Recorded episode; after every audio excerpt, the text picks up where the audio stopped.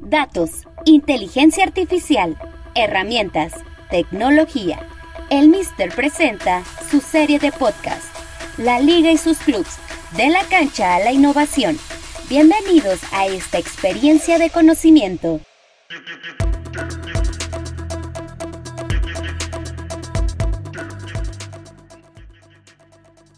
Hola, ¿qué tal? ¿Cómo están todos? Bienvenidos a un episodio más de El Recetario, el podcast del Mister, una plataforma de contenidos deportivos que va muy enfocado al tema de industria, innovación, tecnología. Bueno, ustedes ya saben de qué, de qué hablamos al respecto. Y bueno, continuamos con esta serie de contenidos eh, especiales muy enfocados a, la liga, a los equipos, a las instituciones que están eh, alrededor de ellas en el tema de innovación, de tecnología, de todo lo que están apostando y qué es lo que están haciendo. Y hoy, bueno, pues hoy nos acompaña Aitor Jiménez, que es el Chief Strategy, Innovation y Nuevos Negocios del Deportivo Alavés, y, y Juan Iraola, que es Digital Transformation Manager del Deportivo Alavés, y nos van a comentar sobre un proyecto que nació, que es nuevo, prácticamente recién salido de la caja de Factory, que es de la mano del grupo Vasconi a la vez, que es dueño de, este club español Deportivo a la vez. Eh, ¿Cómo están ahí, doctor Juan? Muchísimas gracias por estar aquí con nosotros y por ayudarnos a compartir pues todo lo que, lo que están haciendo y lo que van a hacer. ¿Cómo están? Hola, muy buenas, encantado.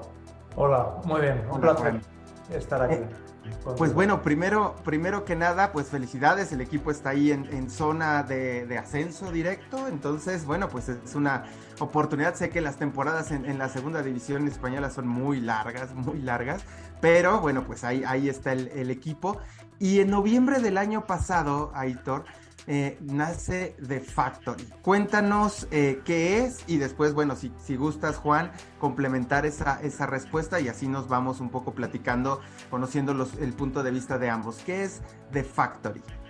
Muy bien, bueno, pues eh, en resumidas cuentas, The Factory lo que plantea es generar y ser un centro de innovación y nuevos negocios para la industria del deporte. Sobre todo surge para dar respuesta a las necesidades del grupo Vasconia Alavés. Aquí sí me gustaría hacer una pequeña parada para explicar lo que es el grupo Vasconia Alavés, para que todos los tengan esta visión general del grupo. El grupo Vasconia Alavés es un centro deportivo de gestión privada, tiene un único propietario mayoritario y lo que tienen son diferentes elementos vinculados al mundo del deporte. Tenemos tres clubes deportivos, tenemos como bien, como bien has indicado el el Deportivo Alavés, miembro de la liga. Tenemos el Vasconia, equipo de baloncesto que también forma parte de, la Euroliga. Y tenemos un club en Croacia de fútbol, el NK Istra, que es un club que se compra en el año 2018 y que milita en la primera división croata. Pero además este grupo tiene otros elementos que lo configuran, ¿no? A mí siempre me gusta definirlo como un grupo poliédrico dentro del mundo del deporte porque tenemos más elementos, ¿no? Tenemos también un, un centro deportivo de gestión privada, donde unas, tenemos unas 4 hectáreas con 6.000 socios abonados desde instalación, donde tenemos y proveemos experiencias dentro del mundo del pádel, con 10 pistas de pádel, tenemos piscinas indoor-outdoor, tenemos zona de fitness, dos puntos de restauración, una pista de hielo. Y eso también nos permite, que luego, luego entraremos más en detalle, cómo el aportar a la innovación más deportes donde probar y, que esta innovación tenga sentido. Pero también el Grupo a la vez tiene más elementos. Tenemos también una universidad privada que hemos arrancado el, curso pasado. Es una universidad que se llama EUNEIS y tiene el foco principal en, en las, las, nuevas tecnologías, el deporte y la salud.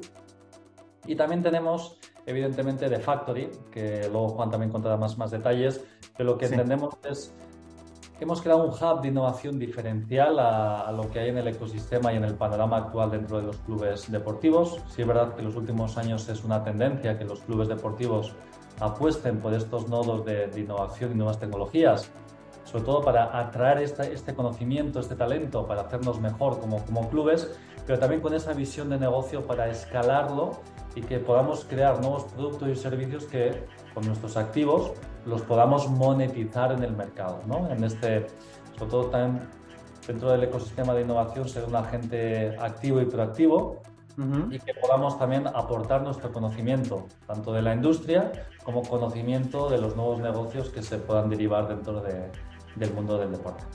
Ya. Sí, quizás. hola.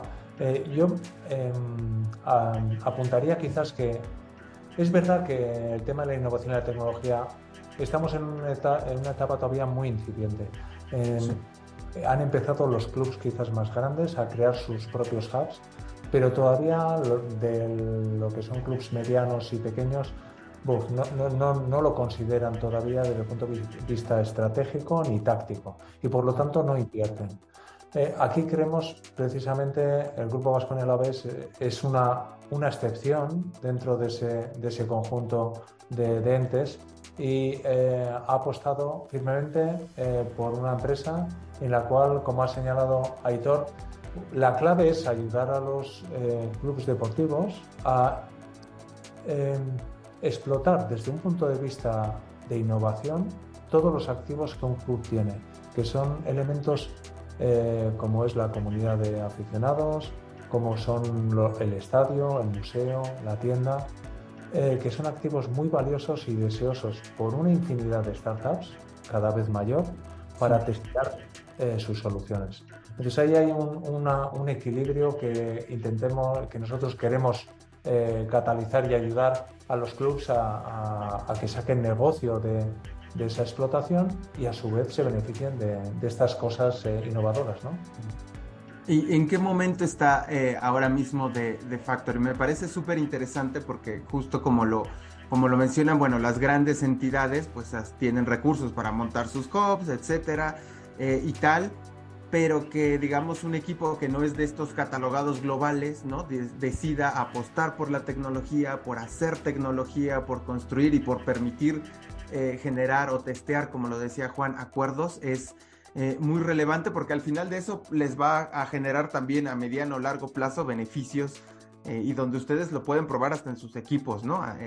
además de los activos que ya mencionados. Hoy mismo, ¿en qué fase está de Factory? hablábamos de que recién comenzó, pero ¿cuáles son estas verticales? ¿Cuáles son estos? ¿Hacia dónde apuestan? ¿Qué quieren hacer? Cuéntenos un poco. Sí, bueno, yo, puedo indicar uno de los comentarios que hacías al inicio, ¿no? Eh, es importante eh, ser ágil en la industria del, deporte, ¿no? Y este, este grupo lo es, ¿no? Porque tiene una visión muy cercana al mercado y cualquier iniciativa que pueda generar nuevo negocio, eh, los procesos internos son muy ágiles, ¿no? Porque la propiedad, si la propiedad lo entiende, el proyecto se ejecuta, ¿no? Entonces, sí es verdad que hace año y medio aproximadamente también tuvo la visión de que si quería hacer crecer el grupo necesitaba incorporar gente eh, especializada dentro de la industria, ¿no? Y también es ahí que tanto Juan como yo acumulamos 16 años trabajando en la industria deportiva, ¿no? En mi caso en el Fútbol Club Barcelona y Athletic Club y en el caso de Juan en la Real Sociedad. O sea, para mí eso ya fue la primera palanca, ¿no? La primer, la primer, el primer paso estratégico para hacer crecer lo, lo que vendrá, ¿no?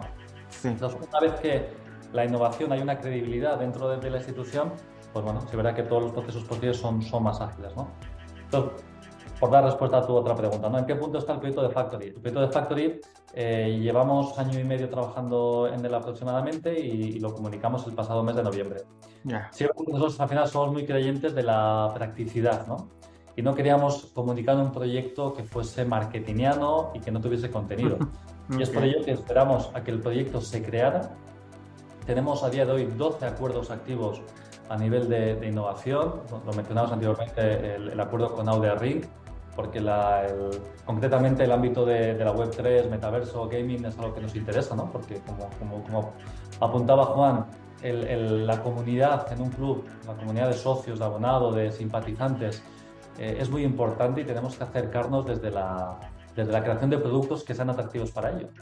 Y es por ello que el proyecto de Factory hemos definido Primeramente, nos gusta siempre explicar ¿no? el, naming. ¿no? Hemos querido evitarnos de lo que es el concepto de lo que es un hub de innovación y lo hemos vinculado al concepto de factoría, ¿no? que todo el mundo conoce o conceptualiza una factoría desde el punto de vista de una producción. Pues precisamente eso es lo que queremos hacer, ¿no? producir innovación, producir servicios, producir productos. Y también hemos atacado muy bien el, explicativo de, cómo eh, la gente lo tiene que entender. Que nuestra misión también era que un socio de 15 años y un socio de 75 deberían entender de manera sencilla lo que vamos a hacer. Entonces, hemos definido cinco verticales de actuación donde vamos a, generar este tipo de proyectos. Pues vamos, sobre todo proyectos vinculados a la salud y el bienestar, proyectos vinculados a, ese gran cajón que es las Sport Tech Solutions, ¿no? Eh, soluciones Sport que van, se van a ir generando dentro del mundo del deporte. Luego también queremos desarrollar proyectos vinculados al entretenimiento, al fan engagement, como, el que es un claro ejemplo. También el, ámbito de las instalaciones inteligentes es algo esencial y que no se, no se visualicen ni, ni, se conceptualicen únicamente en el uso en día de partido. ¿no? Tenemos instalaciones que tienen que generar actividades los 365 días del año, no, únicamente en el evento de, del partido o de la competición. Y por último, el quinto vertical está muy asociado al mundo educativo.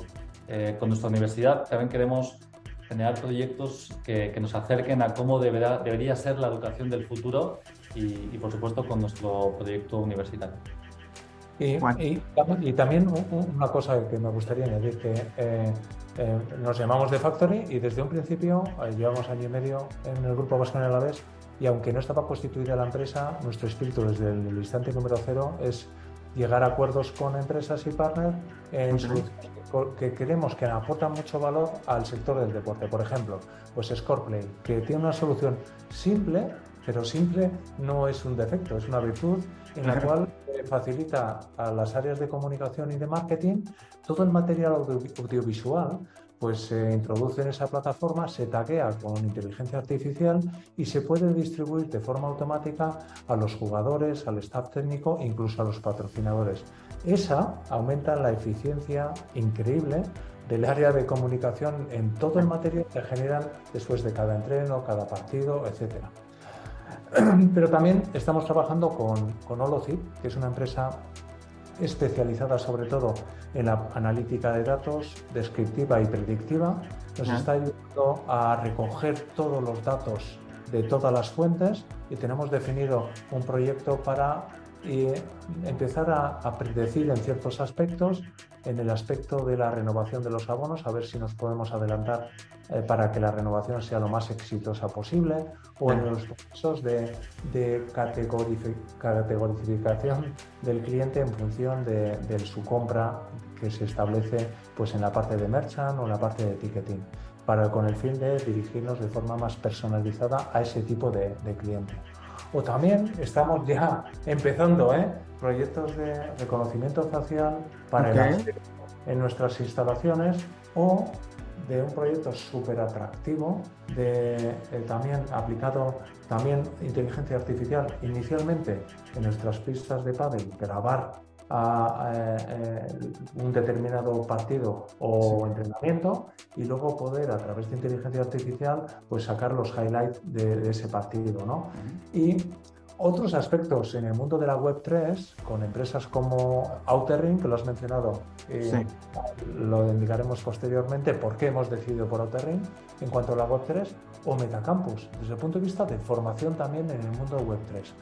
Y bueno, eh, o sea que no, no es que vamos a empezar, no, no, no, no, ya, ya llevamos trabajando en proyectos que están ya lanzados. ¿eh? Pues el, el proyecto insisto, ¿no? le hemos dado muchas vueltas respecto al, enfoque que debería tener y sobre todo también que sean proyectos que estén muy conectados a, la generación de ingresos. También es un criterio que aplicamos a la hora de seleccionar los, ámbitos de trabajo, pero sobre todo que tienen que tener un recorrido comercial, que sean proyectos que no solo eh, respondan a una necesidad puntual nuestra, sino que tengan esa escalabilidad obvia en el mercado, ¿no? Porque si entendemos que de facto también tiene que proveer de estas experiencias a, a, todo el entorno deportivo, ayudándoles en sus procesos, ¿no? Evidentemente hay clubes o entidades deportivas más avanzadas, otras, otras que no lo están tanto porque no tienen esta, esta apuesta, no tienen un departamento de innovación específico, pero queremos ayudarles en el proceso para que se inserten en el mundo de la innovación, porque lo que decíamos, son ya años de experiencia, hemos, ha habido mucho prueba-error en todo este proceso y, creemos que hemos dado con la tecla, porque el proyecto de Factory también hemos definido diferentes modelos, o sea, hemos explicado anteriormente los verticales, es decir, en qué contexto vamos a trabajar, pero también hemos definido muy bien en tres niveles qué modelos de colaboración ofrecemos al mercado. ¿no? Eh, el primero de ellos es que queremos ser un laboratorio. Queremos que nuestros espacios puedan ser espacios donde probar tecnologías existentes eh, y, que se, y, que, y, que su caso de uso se pruebe en el mundo del deporte. Como decíamos, tenemos, eh, eh, tenemos tres estadios, tres ciudades deportivas, tenemos un, estadio de, eso, evidentemente de básquet, de un estadio de fitness, la universidad, la universidad eh, es un club internacional. Entonces, son espacios donde eh, tenemos jugadores, tenemos una marca de deporte, o sea, son espacios donde eh, queremos estar abiertos para que soluciones existentes se prueben. Y además, una vez, una vez que, veamos que es, exitoso esa implementación, eh, prescribir comercialmente ese producto con el partner tercero y ayudarles a, la venta, ¿no? abriéndole puerta, porque es verdad que tenemos una red desde el Grupo Asconia y tanto a nivel de Juan como yo tenemos una red de contactos eh, dentro de muchos clubes y entidades deportivas a nivel mundial y también es ser un facilitador en la venta. El segundo modelo tiene ya un, nivel de, de, riesgo inherente a la propia operación, que es el modelo de, co-crear nuevas soluciones, nuevos productos y nuevas experiencias con terceros en un formato laboratorio. ¿no? Queremos un laboratorio donde podamos co-desarrollar nuevos productos o servicios o mejorar productos existentes. Donde, y en este proceso ponemos en valor nuestros activos principales, que como bien digo son eh, una marca, vinculación de marca con una marca como la Grupo Vasconia a la vez. Tenemos también el acceso a los deportistas y al conocimiento de la casa y acceso a instalaciones deportivas. O sea, ese es el, valor que ponemos, pero con la idea de crear proyectos novedosos donde también tomemos un rol activo y proactivo porque queremos tomar equity de ese producto que se genere, que haya diferentes modelos de, de, de, reparto en el caso de que una vez creado un nuevo producto veamos que tiene recorrido a nivel, a nivel comercial e impacto del mercado. Y un tercer nivel que es la, también un, proyecto diferencial que lo que queremos es acelerar e invertir en proyectos empresariales con alta capacidad de crecimiento y, con, y que detectemos que puedan tener un, impacto positivo dentro del mundo del deporte. Queremos acompañar, insisto, en todo el funnel y en todo el flujo dentro de, estas actividades. Sí, adelante Juan. Joder, ya lo siento, ¿eh? no le estamos dejando. es que hay un elemento también clave, ¿eh? que lo ha mencionado Aitor, que eh, atesoramos entre los dos 16 años de experiencia en clubes deportivos. Mm. Este matiz es muy relevante. En clubes deportivos, además, de tamaño mediano y pequeño. ¿Por qué? Porque conocemos las limitaciones, las realidades y los márgenes de mejora en qué áreas se, se sitúan. Porque, y eso es un conocimiento que no está muy extendido en el mundo de las startups o inversores, que no saben exactamente si esa idea responde a un reto o a un caso de uso, a una necesidad que se encuentran en, los clubs. Eso es muy relevante. O decir, mira, no te preocupes porque eh, con esta solución la puedes igual monetizar buscando un patrocinador, que es un, mito ah. que se da. Y cuando, sin embargo, muchos clubs tienen todavía un inventario falto de, de, patrocinador, con lo que eso no resuelve el poner en marcha tu startup. Y así con otros temas, con lo que la perspectiva del club creo que es relevante.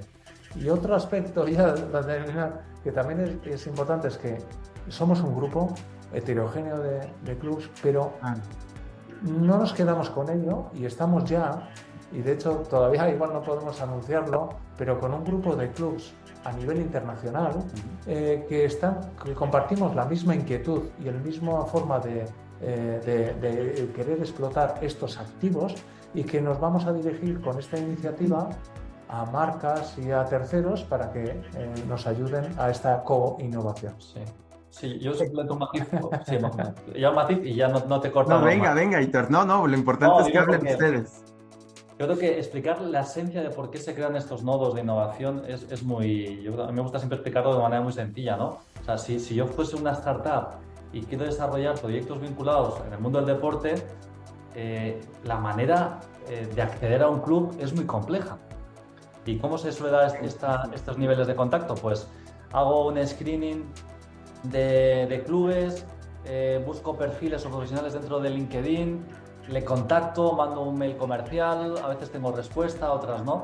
Y Factodeal lo que pretende ser es, esa, esa, puerta de acceso a todo el ecosistema de innovación, a todas las startups que tengan una tecnología pues, disruptiva, innovadora o, potente que, que, podamos aplicar dentro del mundo del deporte y nosotros actuamos de, ese, a ese nivel de facilitador para, oye, startup, ven conmigo de la mano, yo te voy a, ayudar a, definir productos dentro del mundo del deporte y además te voy a ayudar a ese, acompañamiento y a esa prescripción comercial, ¿no? Porque si no, al final intentar entender que una startup tiene que inventar la rueda, es decir, una startup sin tener acceso a los activos del club, sin tener acceso a deportistas, diseñe el mejor GPS, ¿no? Y, que vayan clientes y le pregunten, oye, ¿y este GPS quién lo utiliza? Entonces, pues no, tendrían legitimidad, ¿no? Entonces, al, final lo que pretende es acompañar todo ese proceso. Nosotros al final tenemos la suerte de que estamos haciendo una selección boutique de decir de qué, tecnologías entendemos que, son innovadoras, disruptivas y contactamos con ellas para que se incorporen a, nuestro proceso, ¿no? Y el caso de Outer Ring va en la línea, ¿no? Porque entendíamos que, el mundo del gaming, del metaverso, es algo que incipiente, pero que está ahí.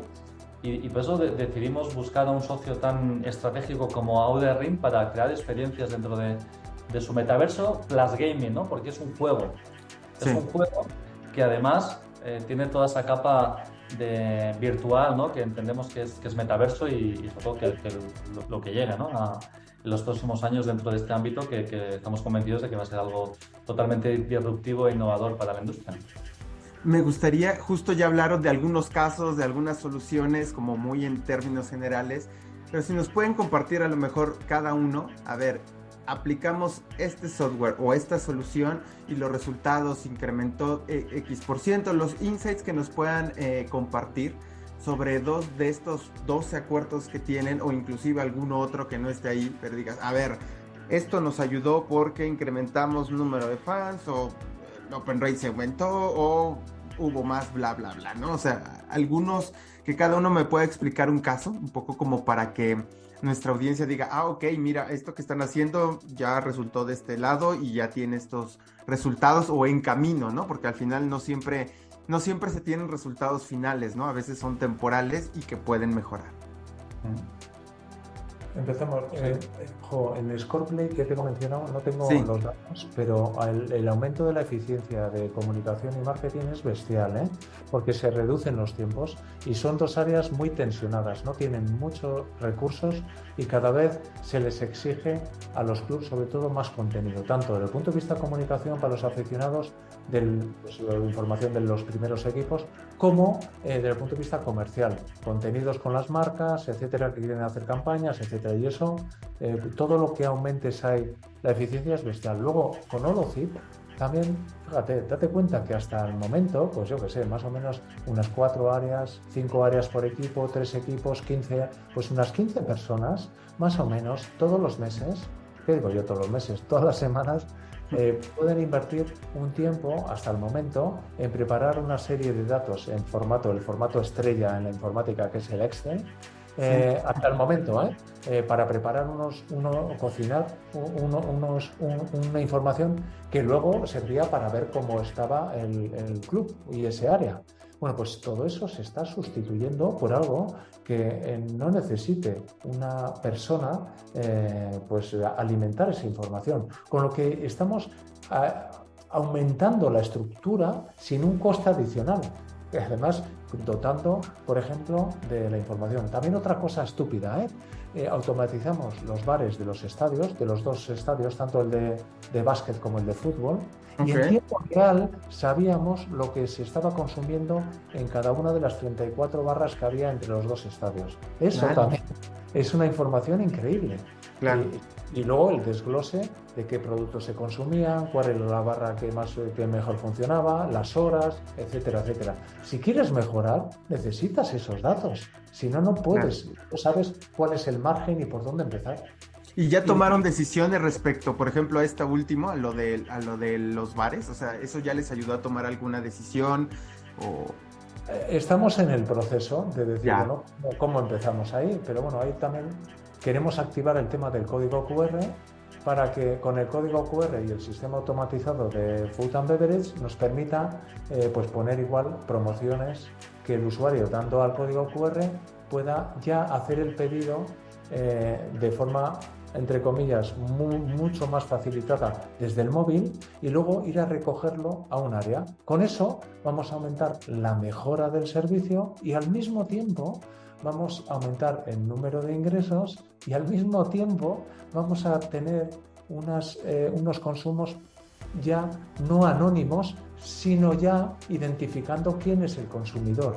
Y eso también es bestial eh, para otro proyecto que estamos activando, que es un tema de CRM, donde estamos metiendo todos los datos para luego poder hacer campañas segmentadas en función de, esa un poco vista Fan 360.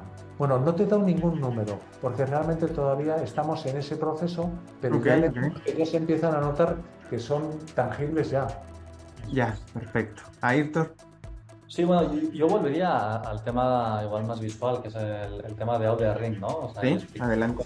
A la audiencia, ¿no? De cómo nosotros conceptualizamos el mundo de, del metaverso, ¿no? Porque ahora sí es verdad que todo el mundo lo entiende como un concepto de, avatar, ¿no? Que veas y estás en una sala y saltas y bailas.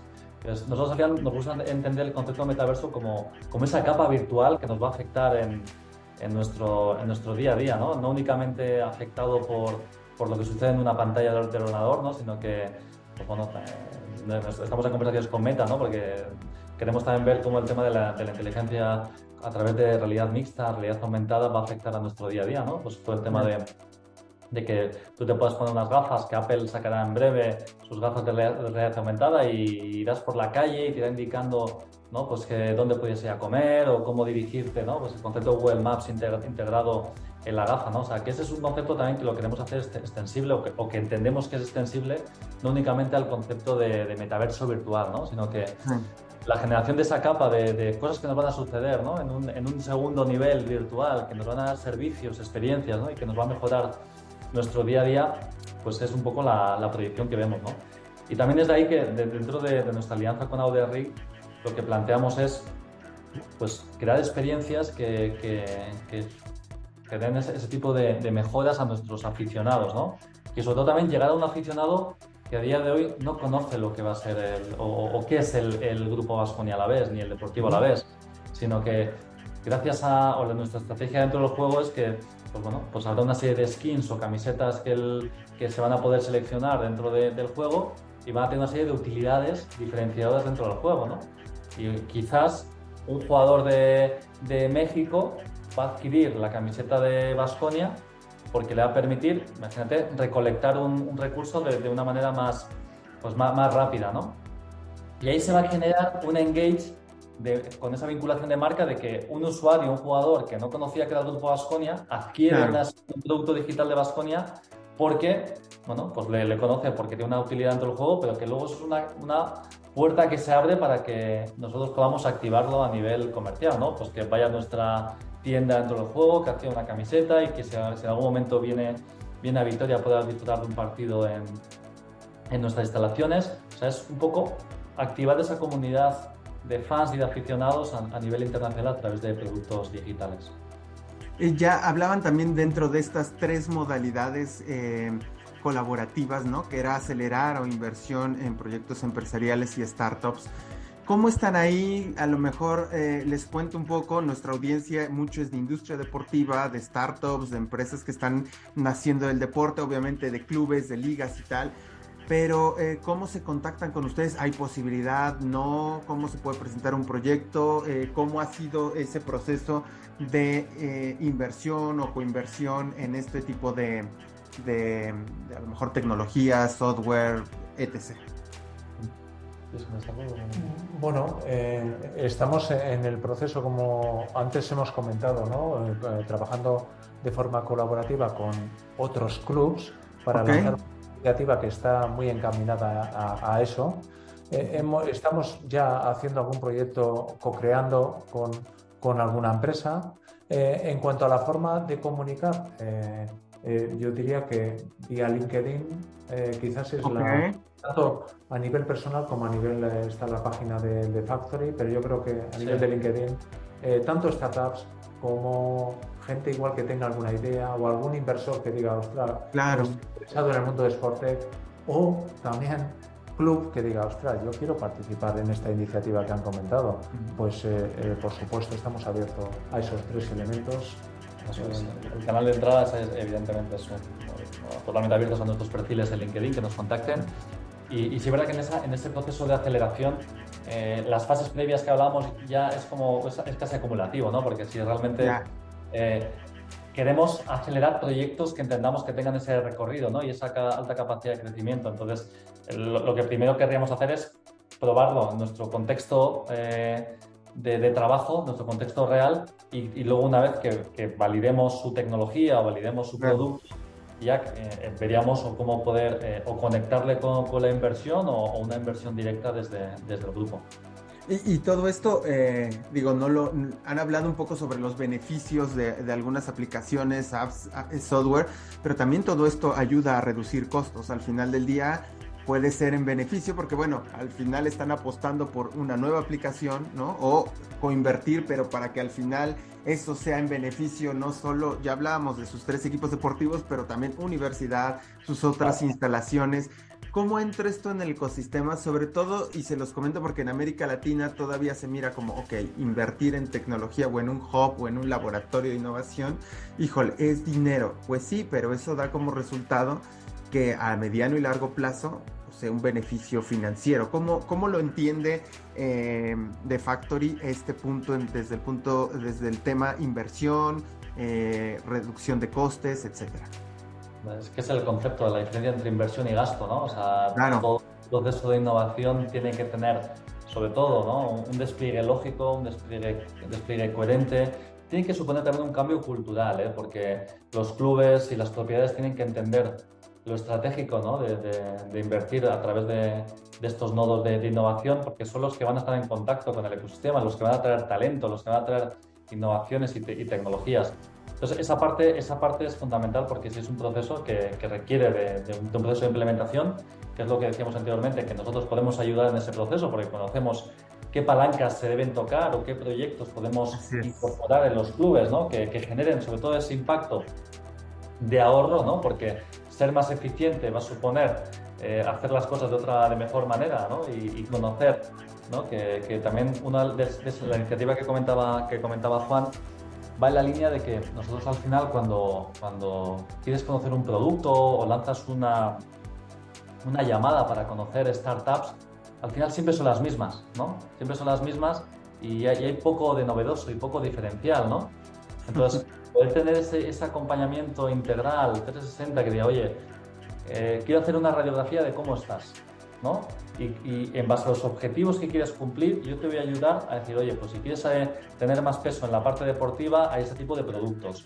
O si quieres tener más peso en la parte de retail, este tipo de productos. Entonces, eso es al final lo que te da la experiencia, la probatura, el prueba-error y que eso es lo que queremos minimizar eh, y tener el el menor error posible en, esas implementaciones. ¿no? Pero, pero, pero sí, nuestro foco son esos dos parámetros que acabas de señalar. ¿eh? O, genera ingresos de forma directa o indirecta. Y digo de forma indirecta porque generalmente tiene que venir precedido quizás por una nueva forma de vincularse con el aficionado. Y si eso lo haces bien, eso va a redundar en un aumento de ingresos o una, una mayor eh, eficiencia en tus costes. Con lo que eh, eso, esos dos parámetros a la hora de evaluar y aportar valor al club lo tenemos eh, como elementos principales. Últimas, últimas dos preguntas. Eh, no sé si me puedan compartir, a lo mejor no sé si la cantidad o el porcentaje respecto al, presupuesto que tiene el grupo. ¿Cuánto es la inversión que se hace para, para The Factory? ¿Qué, eh, cuáles son como estos mm, aspectos financieros que se tienen que tomar en cuenta. Un poco, insisto, hablando de que nuestra, en, América Latina está todavía muy incipiente. Si ustedes hablan de que está incipiente, pues aquí todavía está este, en pañales. Ayúdenos a entender esta, esta parte, por favor.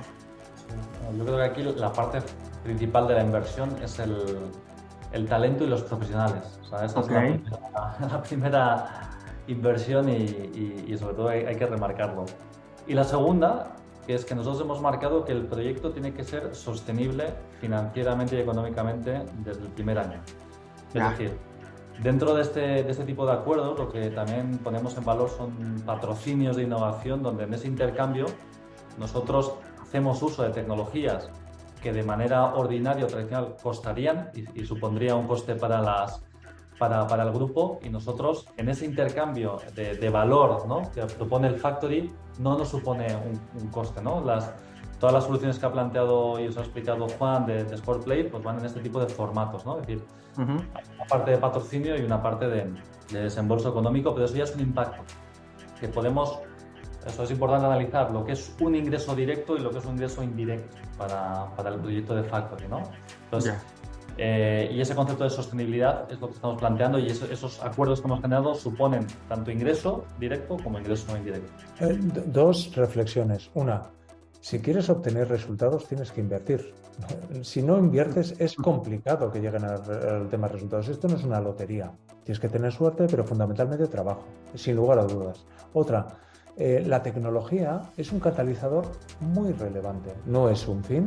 El fin es dotar de mayor negocio, mejorar el ámbito rendimiento deportivo, etcétera. Ese es el fin, pero la, tecnología es un catalizador clave.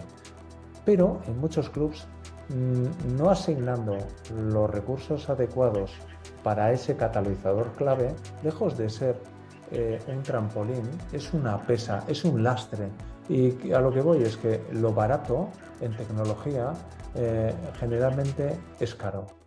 pero, pero es una caja negra donde no se sostiene, donde no se ven.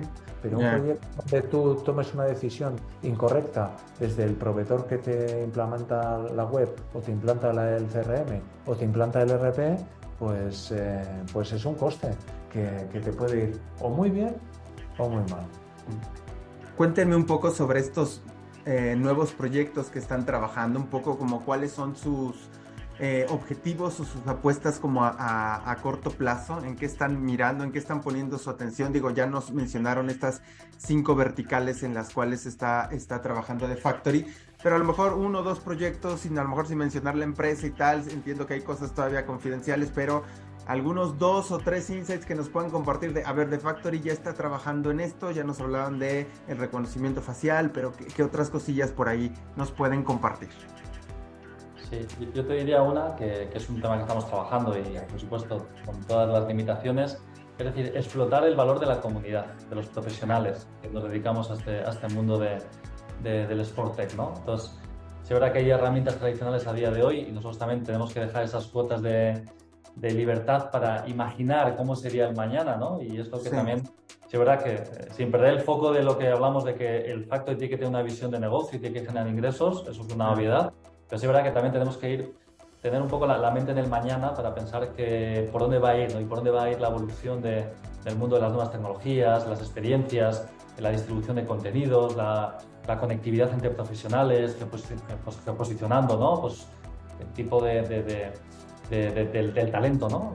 entonces, ese tipo de cosas es donde, donde queremos, queremos desarrollar, ¿no? Proyectos a futuro, ¿no? Pero los, los, proyectos que estamos ahí eh, más avanzados eh, son en el mundo de la Web3. Okay. Eh, y hay un elemento con una solución igual de formación que sea bastante disruptiva, combinando elementos de Web3 y de inteligencia artificial. Vale. Luego también eh, pues eso, estamos muy receptivos a toda esta ola de inteligencia artificial en el ámbito de la generación de contenidos, que es una barbaridad. Y, bueno, pues hay algo ahí relacionado con la OTT y bueno, pues también que, permita eso, generar contenidos eh, de forma más ágil a los distintos departamentos. Perfecto. Pues eh, Ayrton Jiménez, Juan Iraola, eh, miembros de The Factory están trabajando con todos este nuevo concepto, este eh, laboratorio, estos emprendimientos, obviamente tienen todo el tema del showroom de empresas y tal. Muchísimas gracias por estar aquí con nosotros en el, en el recetario y pues bueno, esperemos que no sea la última vez que nos acompañen. Muchas gracias. Gracias. Hasta luego. Hasta luego. Pues muchísimas gracias y esto fue un episodio de El Recetario y nos escuchamos en la próxima.